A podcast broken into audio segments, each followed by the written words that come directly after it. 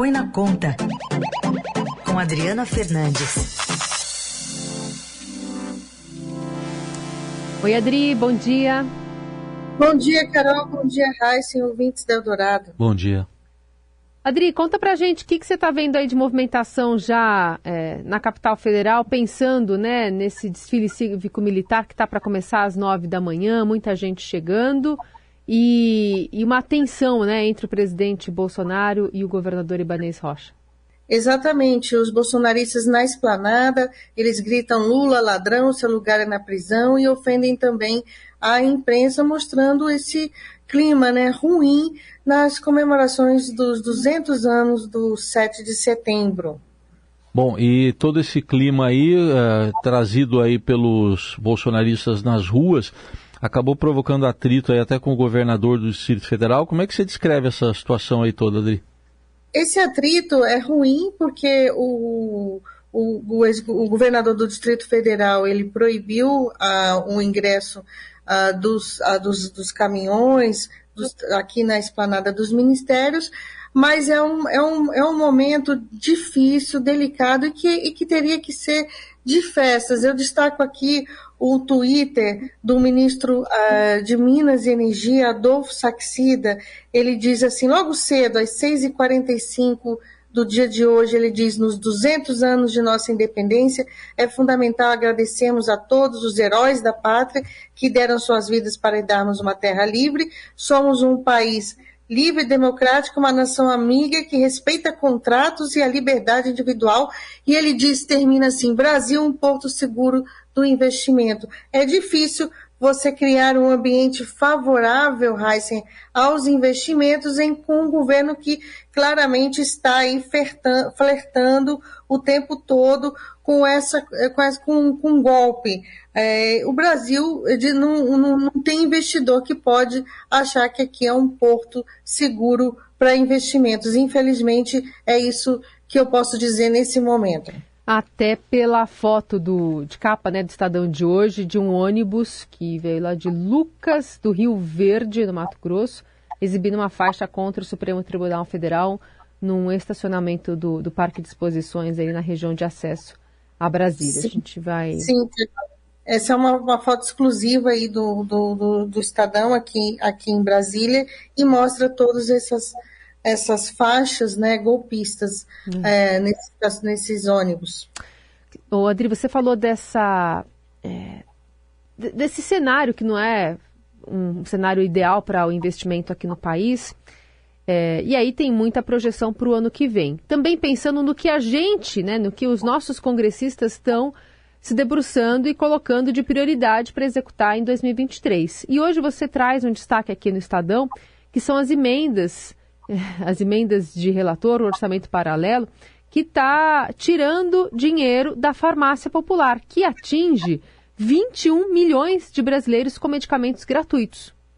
Exatamente, Carol. Parece que a gente está aqui sempre batendo na mesma tecla, mas eu insisto que é necessário é, mostrar os números. Né? O governo Bolsonaro ele cortou em 59% o orçamento de 2023 da gratuidade do programa da farmácia popular. São medicamentos para hipertensão, diabetes, asma, que o, a, a, população tinha acesso, tem, né, acesso gratuito é, na farmácia popular e que recebeu esse corte para acomodar esses gastos, ah, essas emendas de orçamento ah, do, do, orçamento secreto, são emendas chamadas de relator. As despesas com custeio do atendimento da saúde da população indígena também sofreram uma tesourada de 59%. Na contramão desses, dessa queda brutal, né, quase, quase praticamente 60%, as emendas de relator, que são aquelas que sustentam o orçamento secreto, elas cresceram 22%. Por que, que eu, eu, destaco isso? Porque essas emendas parlamentares de relator, elas não têm, elas não olham o, o, o, a necessidade da, da, do Ministério da Saúde, das ações de saúde, de forma estrutural.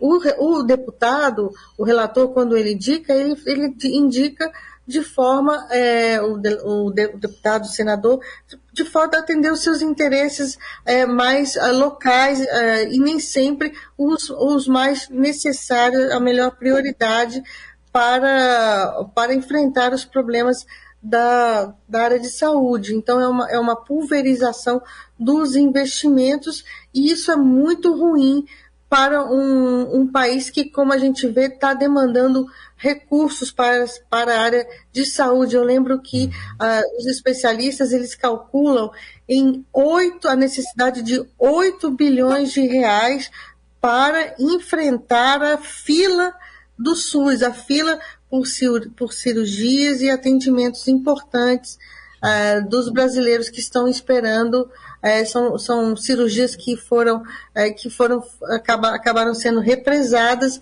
desde a pandemia. O Adri, é... e, oi, diga, diga. E também exames, né? Uhum. Exames médicos que detectam doenças, como no caso o câncer.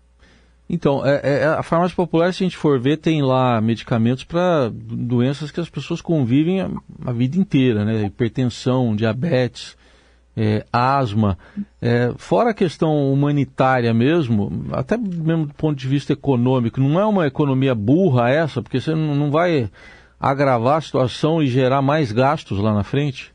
Exatamente. O professor da Escola de Administração de Empresas da Fundação Getúlio Vargas, o Adriano Massuda, ele disse que é sim uma economia burra, pois o governo acaba sendo obrigado, Raíssa, a gastar mais com as consequências do agravamento dessas doenças. Ele diz que uma pesquisa da, da, da FGV, da FGV Saúde, que é qual ele, da, é, que ele faz parte, é, demonstrou que o investimento no programa Farmácia Popular teve impacto na melhoria da situação da saúde das pessoas e diminuiu é, das internações. Ou seja, as pessoas começaram a tratar os, os, problemas e não precisaram se internar. Por isso que ele chama de gasto inteligente no sistema de saúde. Adri, falando ainda em saúde, com que pé está a discussão sobre o teto da enfermagem depois dessa conversa com o presidente do Senado e ministro Barroso do, do, do Supremo Tribunal Federal? Carol, grande, a grande questão que está todo mundo procurando é quem vai pagar essa conta, né? Quem, quem, quem, quem paga essa conta? Porque o Congresso ele, ele, ele aprovou essa, esse gasto adicional, o, CONAS, que é o, o, o, comitê que reúne os secretários de saúde dos estados, eles calculam um custo de 27, acho que 27,3 bilhões para estados e municípios, incluindo tudo que, toda a gestão né, estadual e municipal, mesmo aquela que é, que é feita pelas entidades filantrópicas, é, é, é, isso é muito dinheiro e uh, essa conta, o Ministério da Economia, é, eles cobraram do ministro Paulo Guedes, o CONAS, cobrou uma, uma, uma resposta, um, uma resposta urgente, que ele aponte quem vai financiar, mas o grande é, problema é que segue o Congresso Nacional, e aí, no caso, o, sem, uh, sem que haja, aprovando medidas, sem que haja o devido financiamento. Quem paga? De onde vêm os recursos? E nesse ano de eleições isso foi, é, foi exacerbado. O economista Marcos Mendes, é, do pesquisador do INSPER, ele fez um levantamento e ele encontrou 88 projetos tramitando no Congresso Nacional que é, fixam, que tratam de pisos salariais de várias categorias e esse é claro que isso não vai é, acabar bem. A gente já está enfrentando uma, um, um, desafio muito forte é, da, para as contas públicas no ano que vem e nos próximos anos e com certeza esse é um problema adicional é, essa, essa, essa abertura aí para que outras categorias também busquem o mesmo, uh, o mesmo caminho. É, pode abrir a, a, a porteira, né, para outras categorias também. Em 2023. Já, já abriu, já abriu, já Carol, abriu, né? já, já abriu. Hoje também tem essa notícia de sindicatos se mobilizando por reajustes maior em 2023, né? As discussões que já já estão, portanto, na pauta do dia, ainda que não tenha virado, ainda que não tenhamos o nome do, do presidente, né, que vai ocupar a cadeira a partir de 1 de janeiro. Me correu uma esse dúvida. Ser... Diga, Adri. Não, esse vai ser um ponto é, é. que, que vai ser, essa questão dos salários já começa no dia no dia primeiro, né? É. Se, o, se o orçamento não for aprovado é, com uma sinalização importante nessa área. Tem gente dentro do governo, gente é, integrantes da equipe econômica que avaliam que pode chegar um reajuste, é, pode custar é, mais de 30 bilhões de reais. Então, uma dúvida que me ocorreu é se dependendo do resultado da eleição, se dá para piorar ainda mais esse negócio aí que já está ruim, o orçamento. Olha, vai depender, assim, do, do, da, do, dos sinais né, que o futuro, é, que o novo presidente é, vai dizer vai, vai mostrar, vai apontar é, quando ele ganhar as eleições, seja no primeiro turno, no segundo turno, é, monta-se aqui em Brasília, né, o, o, cenário de transição. Tem um lugar aqui destinado, é, aqui em Brasília, todos, até nos últimos anos e nos últimos nas últimas eleições foi no Centro Cultural Banco do Brasil, fica o, o grupo de transição fica lá e, e monta a sua equipe. Quando está montando a equipe, que aponta, né, dá os sinais é, do, que, do que pretende de fato fazer.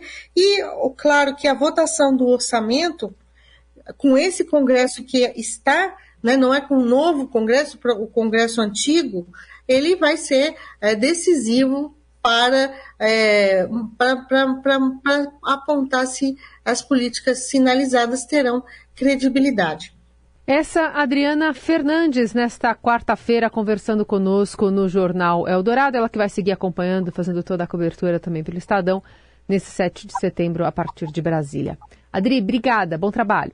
Obrigado, bom feriado a todos da Eldorado.